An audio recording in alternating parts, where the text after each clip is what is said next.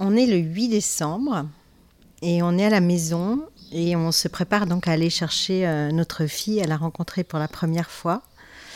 Et euh, on a avec nous un doudou qu'on avait acheté il y a, je sais pas, 3-4 mois avant.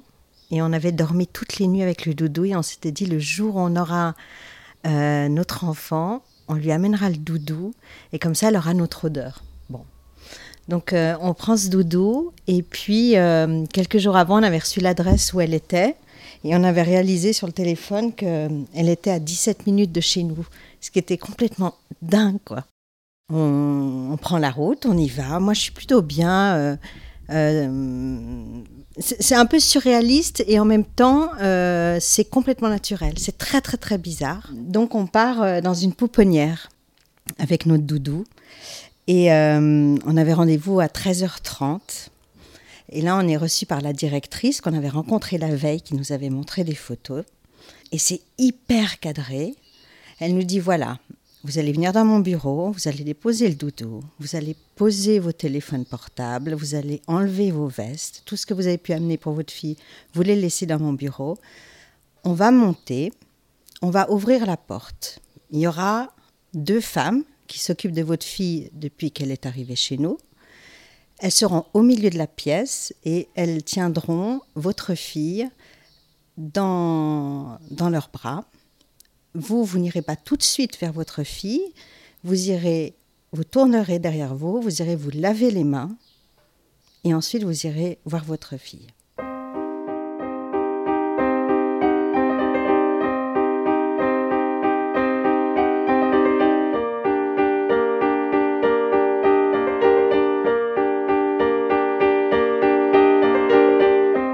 2019, 706 enfants sur les 3248 pupilles de l'État prises en charge par l'aide sociale à l'enfance ont été adoptés, auxquels s'ajoutent 421 enfants adoptés à l'étranger.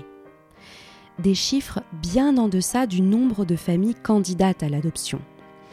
10 000 couples en France ont obtenu l'agrément nécessaire et sont actuellement en attente de voir leur rêve d'accueillir un enfant au sein de leur foyer se réaliser. Céline et son mari ont eu la chance de compter parmi les heureux élus et sont aujourd'hui les parents d'une petite fille adoptée en France à l'âge de 5 mois. Aujourd'hui, au cœur d'une bataille législative, une proposition de loi vient d'être votée par le Sénat, non sans avoir subi de sérieux coups de rabot par rapport au texte adopté en première instance par l'Assemblée nationale. L'adoption reste toutefois l'un des nombreux tabous de notre société. Est-on parent de la même manière lorsqu'on n'a pas mis au monde un enfant? Lorsqu'ils ne portent pas nos gènes Je suis Caroline Langlois et vous écoutez ce jour-là un podcast de Psychologie Magazine. Et donc, euh, on prend les escaliers. Et euh, c'était. Enfin, je me souviens de cette montée d'escalier, quoi. Tu montes les escaliers euh, pour aller rencontrer ta fille, quoi. Pour moi, c'était ma fille. J'avais vu des photos la veille, j'avais vu des premières photos euh, euh, deux semaines et demie avant, et elle était déjà ma fille. Pour son père, c'était pas encore, euh, c'était pas encore ça.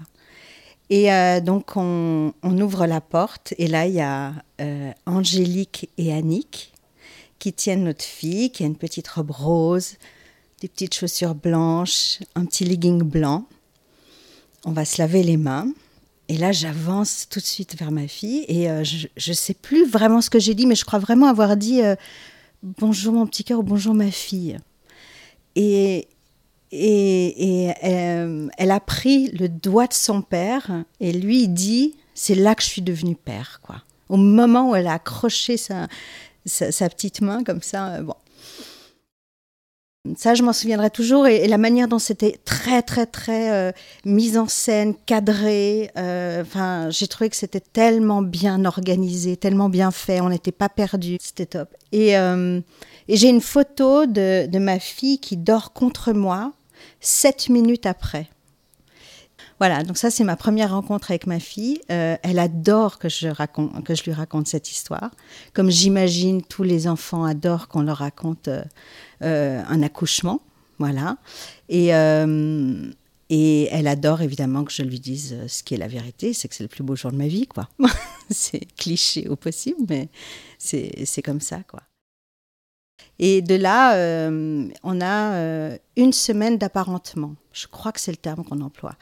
Euh, c'est-à-dire que pendant une semaine, on va à la pouponnière et on reste de 8 h du matin à 18 h et on apprend à devenir parent, on apprend à donner le bain, à donner un biberon. encore une fois, c'est hyper cadré. Il y a d'autres enfants qui sont là, c'est assez particulier parce qu'ils sont huit enfants euh, la plupart sont plus âgés que notre fille. Donc le jour de sa rencontre, c'était le jour de ses cinq mois. Euh, en France, on ne peut pas adopter avant quatre mois révolus de toute manière parce qu'il y a un moment qu'on laisse aux parents biologiques pour revenir sur leur décision. Donc pendant une semaine, on, est, euh, y est allé tous les jours et c'est marrant parce que la, directrice nous avait prévenu quand on avait rencontré la veille de la rencontre, euh, vous allez être très très fatigué cette semaine-là. Et bon, euh, on se disait, euh, ça va aller. Et en fait, on était épuisés. Le soir, on rentrait, on était rincés bah, de trop d'émotions, quoi. Et puis, en plus, tu apprends que tu adoptes un enfant après trois, tu as trois semaines pour te retourner. C'est-à-dire qu'en général, on a quand même neuf mois pour faire une chambre d'enfant, acheter les biberons, euh, avoir le siège auto, tout ça. Et là, euh, il faut tout faire à, toute allure. D'ailleurs, je me souviens que le jour où on est parti de la pouponnière, euh, l'assistante nous avait dit Mais vous avez les biberons? Je dis Ah ben non, on n'a pas de biberons. donc, on a couru vite chercher des biberons. Mais donc, pendant cette semaine-là, on organise tout. Et puis, euh, la veille du vrai départ, euh, on amène notre fille à la maison. Et là, elle doit euh, passer une après-midi chez elle, faire sa première sieste dans son lit. Et puis, on la ramène. Le lendemain, on la prend pour toujours. Et ça, c'est évidemment le deuxième jour le plus émouvant de ma vie. Je crois que je n'ai jamais autant pleuré. Et son père aussi. Parce que comment on dit merci à toutes ces femmes qui se sont occupées de ton enfant pendant euh, quatre mois, quoi. Comme si c'était le leur, mais en même temps pas comme si c'était le leur parce qu'elle elle prépare cet enfant à de futurs parents. Et, euh, et, comment, tu, comment tu remercies? Et je me souviendrai toujours le, quand on est parti, on a pris notre fille, on, on est retourné dans la, ce bureau de la directrice. Elle a pris notre fille sur ses genoux et elle lui a parlé. J'ai une photo et c'est incroyable. Ma fille la regarde, elle a, quand même cinq mois. Elle la regarde droit dans les yeux. Et là, la directrice lui dit voilà, aujourd'hui tu vas partir avec tes parents. On les a choisis avec beaucoup, beaucoup de soin. En fait, on a fait très attention. Tu es de très bons parents qui t'aiment très fort. Et elle lui parle et, et ma fille la regarde comme ça. Et là, c'est tu, tu ne sais pas dire merci, quoi. C'est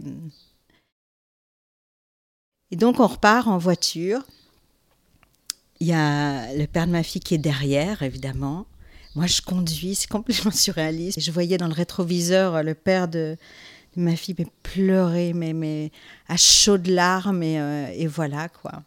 Ensuite, on te conseille de, de, de, passer un mois avec ton, avec ton enfant sans, sans faire venir la famille, sans faire venir les amis pour euh, vraiment créer la fusion, quoi. Parce que quand même, euh, notre fille, pendant quatre mois, même si elle a eu deux référentes qui se sont occupées d'elle, euh, huit heures par jour, cinq jours par semaine, c'est quand même dans un environnement, il y a beaucoup de gens qui passent. Enfin voilà, donc elle a pas, il n'y a pas d'attachement, il faut créer l'attachement. Et donc ça, c'est assez difficile à expliquer à tes, amis et, à ta famille qu'il va falloir encore attendre un mois avant de la rencontrer. Mais euh, pour nous, ça a été un mois super. Quand tu reçois le courrier pour, euh, qui, t'annonce que tu es passé en commission et qu'un enfant t'a été attribué, et là on te dit le sexe de ton enfant, tu sais que c'est une petite fille. C'est tout ce que tu sais, rien d'autre. Tu as trois semaines. Tu as trois semaines pour, euh, pour te retourner réellement. Alors tu trouves que c'est très très long et en même temps, tu trouves que c'est qu'il y a beaucoup à faire, quoi. Et, euh, et ça, ça vient tout d'un coup, tu as trois semaines pour t'organiser, alors que ça fait des années que tu attends cet enfant. Ça fait des années que tu es en traitement.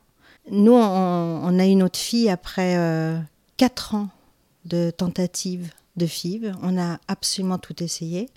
On a fait les inséminations artificielles, on a fait les FIV, on a fait les FIV double don à l'étranger, on a absolument tout essayé. Euh, des fausses couches, évidemment, une plutôt tardive.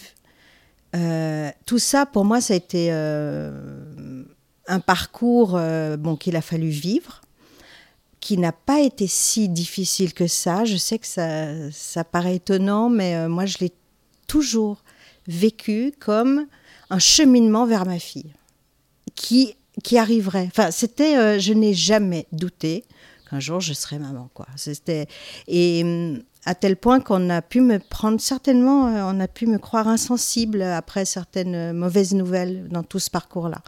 Mais hum, pour moi, c'était une, enfin, c'était, bah, c'est pas cette fois-ci, ce sera la prochaine, quoi. Hum, alors, je sais pas, dans ma famille, il y a quelques enfants qui ont été adoptés, j'ai quelques cousins cousines.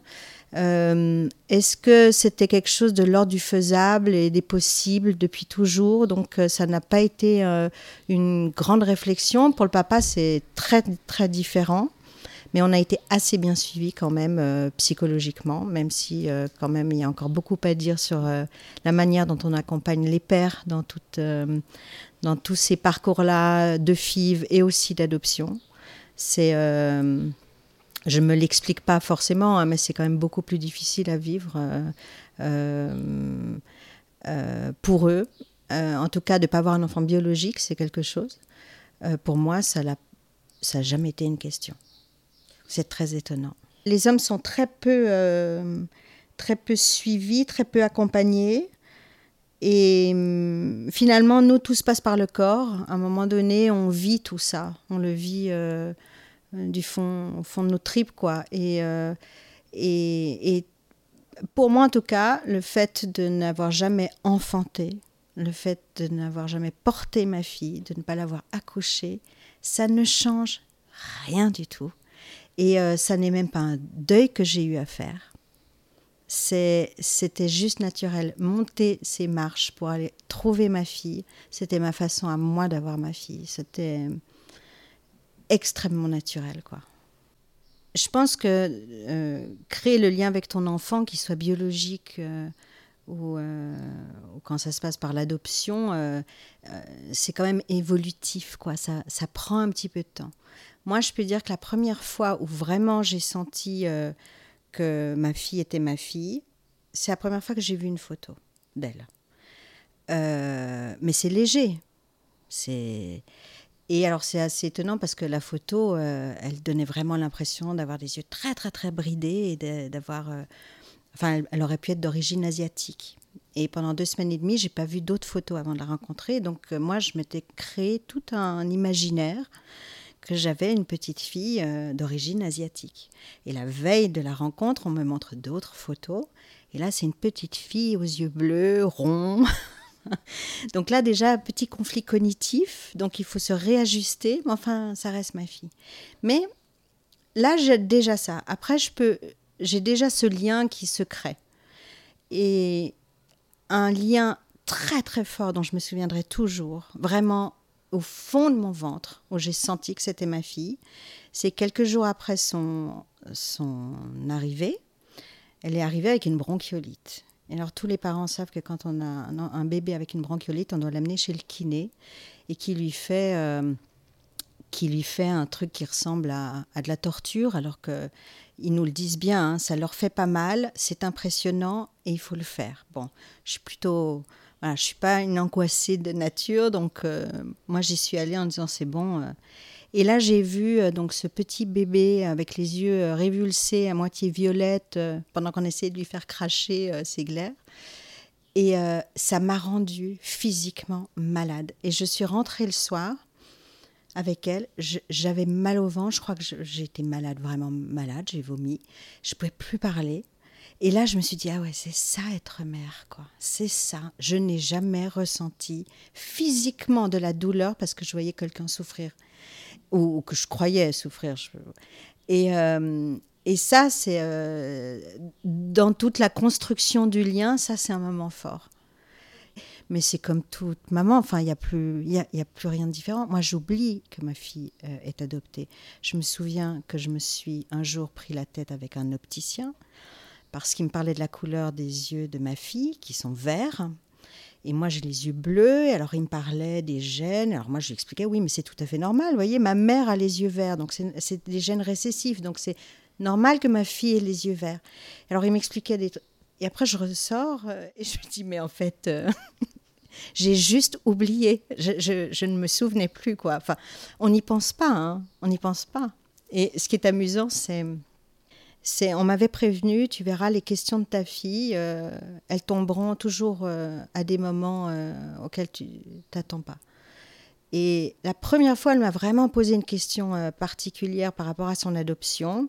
C'était, je revenais de l'école, je l'avais dans les bras, j'avais mon ordinateur, les, les sacs, les courses, il pleuvait.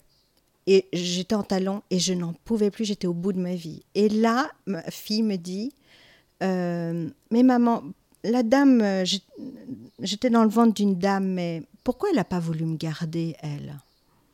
Voilà. Et donc, donc, il fait nuit, il pleut, tu n'en peux plus, et tu as la question. C'est que c'est. Donc, euh, donc, ça, il faut gérer. Donc, je pense à son adoption si elle m'en parle. Maintenant, quasiment jamais, quoi.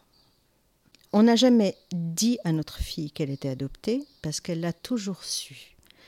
Euh, je n'ai jamais eu à dire à ma fille, tu sais, on est venu te chercher dans une pouponnière, puisqu'elle a vécu ce moment et qui fait partie de son histoire. Et qu'il a donc toujours été raconté comme une mère ou un père biologique dirait ben, T'es né, tiens, t'es né dans cette maternité-là, c'est là, qu'on est venu, euh, qu'on est parti. On, a... Eh ben, on lui raconte, euh, on lui raconte ses débuts de vie avec nous de la même manière et aussi naturellement. Il y, a aussi quelque chose qui est incroyable, c'est quand tu, quittes la pouponnière, il te donne un album photo avec euh, toute sa vie préadoptive. Mais quand je dis toute sa vie, hein, c'est évidemment un album photo qui est très joliment fait. Ils prennent du temps, ils te mettent des autocollants de papillons partout. D'ailleurs, ma fille adore le regarder. Euh, je crois qu'elle regarde surtout les papillons, mais et euh, tu as aussi un petit journal. Et je sais que le jour où elle est partie de la maternité pour la pouponnière, elle portait une petite robe rouge que j'ai toujours dans une boîte qu'on m'a donnée. Et j'ai, mais c'est pas ce qui est le plus important, c'est ma fille a des traces de toute sa vie préadoptive. Ces traces-là que moi, j'aurais pas pu lui donner. Ça, elle les a. Ça fait partie de sa vie. Donc les, auxiliaires maternelles, euh, elles tiennent un, journal quotidien euh, des enfants dont elles s'occupent. Donc on a celui de notre fille et euh, on sait exactement combien de biberons elle a bu, si elle était de bonne humeur, de mauvaise humeur, si elle a eu trop chaud, pas assez chaud, comment elle était habillée ce jour-là. c'est très très documenté. Et alors ça, c'est le côté un petit peu, euh, pas administratif, hein, mais enfin, disons, euh, voilà. Et, euh, et, puis après, il y a aussi il y a, y a, cet album photo où là, on, sent quand même que bah, il y a de l'amour en fait. Et je ne sais pas comment elles gèrent ça, ces femmes-là, hein, mais, mais c'est magnifiquement dosé certainement parce qu'il y a, y a tout l'amour dont ces enfants ont besoin. Et puis, euh, en même temps, il y a la distance qu'il faut. Le mois qui a précédé la rencontre, elle était tenue au courant qu'il allait avoir une commission où on allait essayer de lui trouver des parents. Le jour où les parents ont été euh, euh, sélectionnés, c'est pas un très joli mot, mais on lui a annoncé. Les jours qui ont précédé la rencontre, on lui disait, tu sais, dans quatre jours, tu vas rencontrer papa-maman, dans trois jours, dans deux jours, tiens, on t'a acheté cette robe, c'est pour la rencontre avec papa-maman. Tout ça, c'est pris en compte. Enfin, alors, moi, je trouve qu'il y a une chance extraordinaire de, Enfin, nous, on a été très chanceux d'adopter en France. Hein. Euh, il, y a, enfin, il y a certainement de magnifiques adoptions à l'international et nous, on était aussi partis sur cette piste-là. Et... Mais là, quand on voit la manière dont ces enfants sont, sont traités, la, manière dont, les parents sont accueillis, euh, l'accompagnement euh, de, et des enfants et des parents, c'est en France, moi je, me, je trouve ça euh, extrêmement sensible. quoi. Alors pour adopter, évidemment, on a dû faire, en général c'est neuf mois, nous ça aura duré un peu plus longtemps, on, on fait une enquête et on a une assistante sociale. Et euh, ça, c'est aussi une immense rencontre dans ma vie. quoi. Euh, l'assistante sociale qui s'est occupée de nous, euh, enfin moi, ça a été un coup de cœur immédiat pour cette femme, et pourtant, c'est pas facile. La première rencontre, on dit quand même enquête, hein, donc c'est vrai qu'on a un peu l'impression d'être jugé sur chacun des sur chacun des mots qu'on utilise, sur sur ce qu'il faut dire de notre vie, ce qu'il faut pas dire. Enfin bon, c'est quand même assez particulier. Et finalement, euh, pour moi, ça aurait été une rencontre humaine dingue. Et, euh, et cette femme-là, donc, elle te suit pendant toute la période de l'enquête. Et euh, elle suit aussi l'arrivée de l'enfant dans, dans, le foyer. Donc, elle fait des visites. Elle vient à la maison. C'était une, une, femme d'abord d'une immense euh, humanité et je crois qu'il y a eu euh, un truc qui s'est passé entre nous. Et ce qui était marrant c'est qu'elle expliquait que quand euh, il y a une commission qui, qui va avoir lieu ils reçoivent des photos d'enfants. Et elle dit je ne me l'explique pas. Je vois des photos et je pense à des parents que j'ai suivis. Et, et nous, on a adopté extrêmement rapidement. Enfin, je, suis presque gênée de dire qu'on a adopté, je crois, un an et demi en France. Euh, c'est quand il y a des parents qui doivent attendre des années, des années. Euh, mais je crois que la rencontre avec cette femme-là a, été déterminante. Et, donc, moi, j'aime bien penser euh, qu'elle a vu la photo de notre fille et qu'elle s'est dit, ben, c'est pour eux, quoi. Et que, voilà, elle nous était destinée. Euh, j'ai envoyé euh, la première vidéo de, de ma fille qui marche. Voilà. Et je lui ai envoyé un, évidemment un faire-part que j'ai aussi envoyé au président de la République à l'époque. Et j'ai eu une réponse. Je, pensais que ça valait. C'était quand même une information assez importante pour en prévenir euh, François Hollande à l'époque. Donc, j'ai envoyé à l'Élysée un faire-part. Ce qui est marrant, c'est que euh, quand tu te promènes avec un bébé dans, la rue ou, euh, euh, enfin que tu es jeune maman ou jeune parent, les gens trouvent forcément des ressemblances. Alors ça c'est très rigolo parce qu'on m'a beaucoup beaucoup trouvé ressemblante à ma fille, enfin plutôt dans l'autre sens. Et puis après, elle a commencé à sortir de la poussette. Et quand je disais l'âge de ma fille, et que les gens me regardaient. Et donc ma fille est très grande pour son âge, très très grande pour son âge, et moi je suis très très petite. Et là, on voit, on voit dans le regard des, des, gens, quand je dis que c'est ma fille, ils voient bien que... Alors euh, pour rire, son père disait oui, oui, ça a sauté une génération.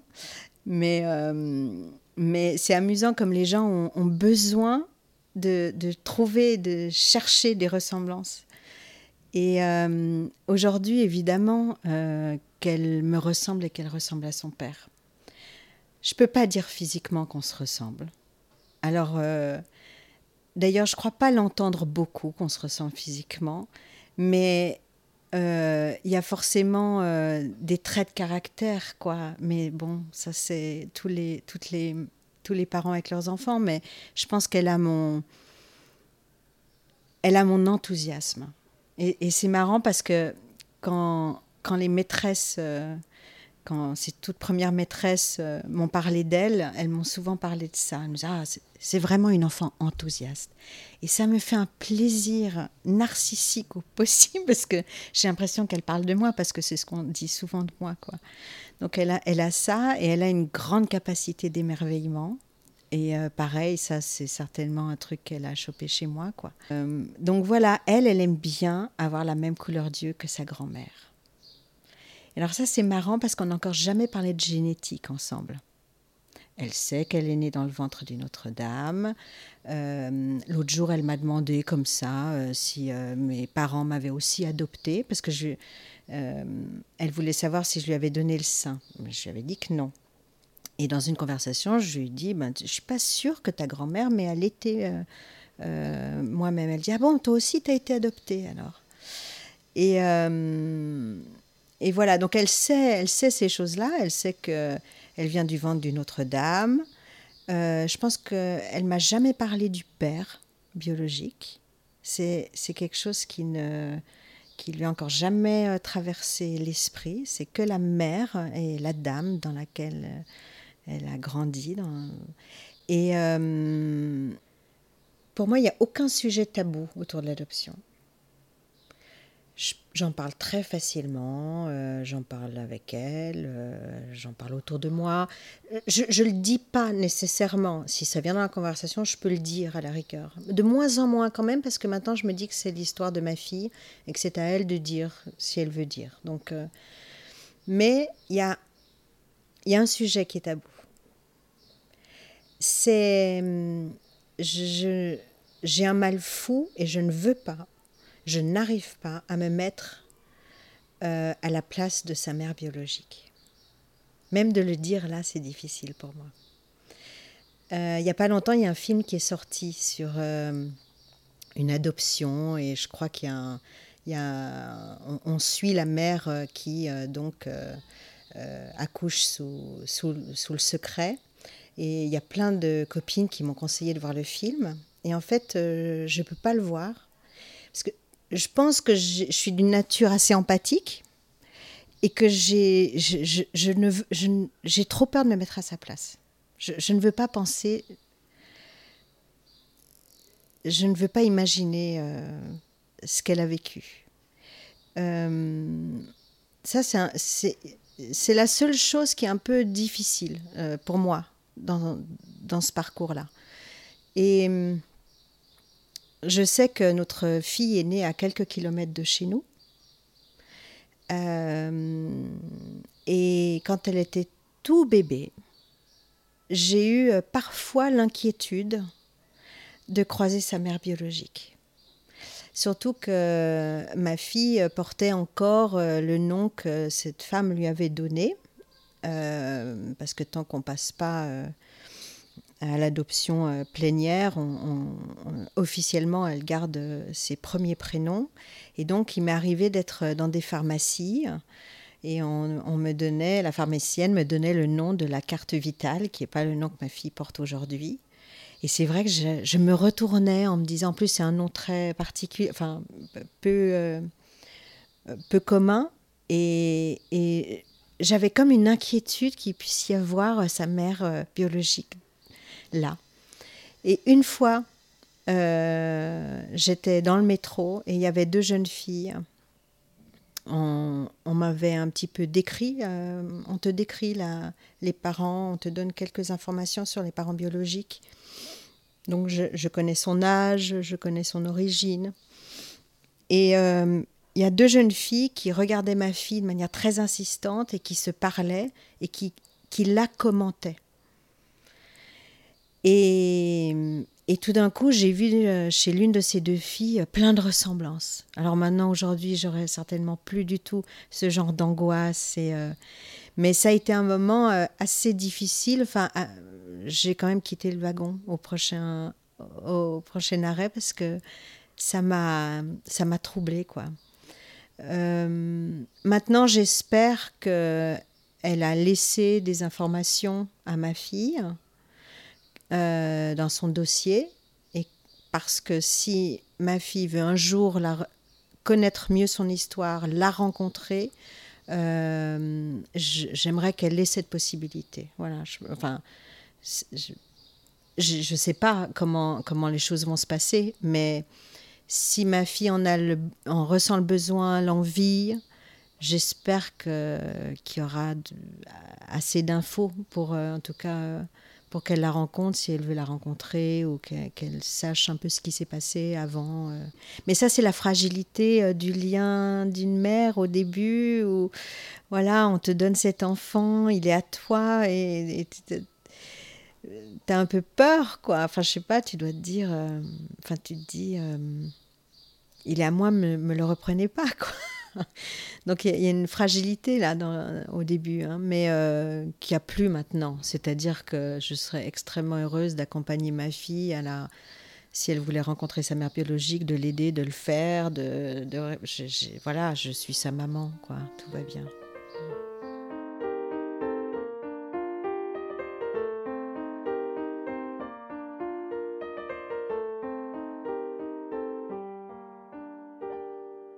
Actuellement, dans le cas d'un couple non marié, seul l'un des deux conjoints peut adopter.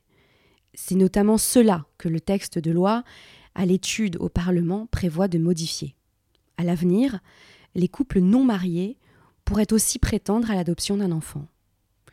Sans doute éclipsé par la récente ouverture de la procréation médicalement assistée, la PMA, aux couples de femmes ainsi qu'aux femmes seules, la proposition de loi relative à l'adoption n'en demeure pas moins une loi fondamentale pour les couples et les personnes souhaitant accéder à la parentalité.